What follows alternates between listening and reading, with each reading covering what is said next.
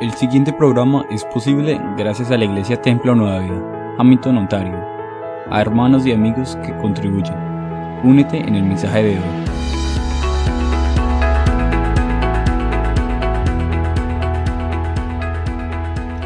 ¿Qué es el sello del Espíritu Santo?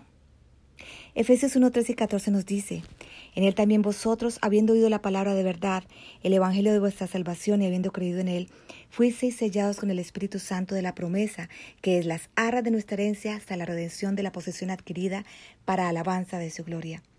Comenzaremos determinando que un sello es un impreso, una marca, una estampa, una característica que certifica la autenticidad y validez de algo. Este texto nos dice claramente que en el momento en el que creemos en el Evangelio, en la obra de Cristo en la cruz, cuando nacemos de nuevo y somos salvos, entonces somos sellados con el Espíritu Santo. ¿Quién nos sella con el Espíritu Santo?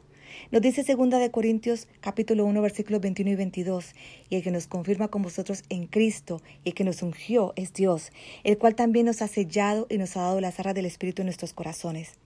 Dios mismo nos ha dado las arras del Espíritu en nuestros corazones como una garantía de su pacto con nosotros.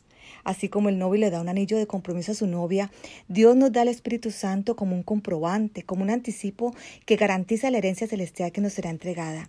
Leemos en 2 Corintios 5:5, mas el que nos hizo para esto mismo es Dios, quien nos ha dado la zarra del Espíritu.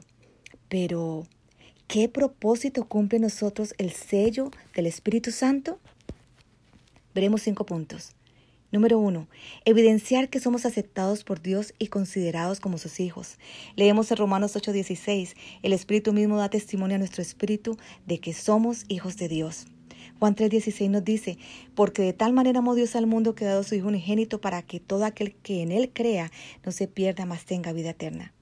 Número dos, confirmar que pertenecemos a Cristo y que somos propiedad de Dios.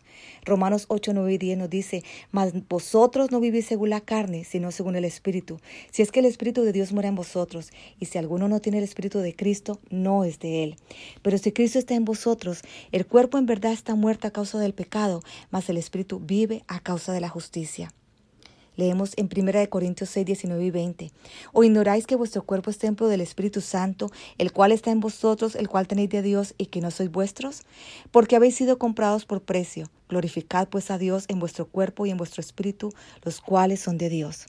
El Espíritu Santo es un regalo al igual que la fe y la gracia como leemos en Efesios 2, 8 y 9, porque por gracia sois salvos por medio de la fe, y esto no de vosotros, pues es don de Dios, no por obras, para que nadie se gloríe.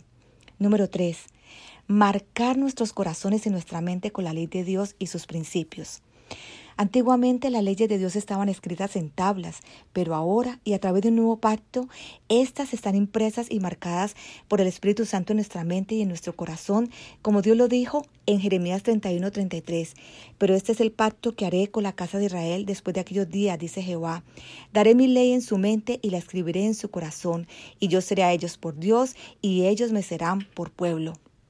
Número cuatro, depositar su naturaleza en nosotros y empoderarnos para decir no al pecado y vencer las horas de la carne.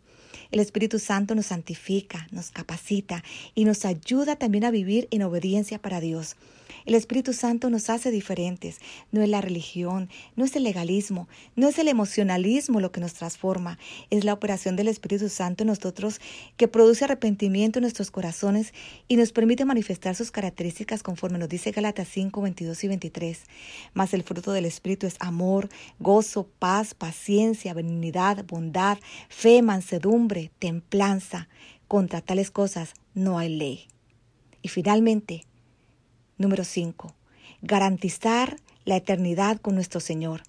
Efesios 4:30 nos dice, y no contristéis al Espíritu Santo de Dios, con el cual fuisteis sellados para el día de la redención. Juan 6:27 también nos dice, trabajad no por la comida que perece, sino por la comida que a vida eterna permanece, la cual el Hijo del Hombre os dará, porque a éste señaló Dios el Padre. Esta reflexión ha sido patrocinada por el Templo Nueva Vida en Hamilton, Ontario. Les habló su hermana en Cristo, Ivonne Castaño. Dios les bendiga.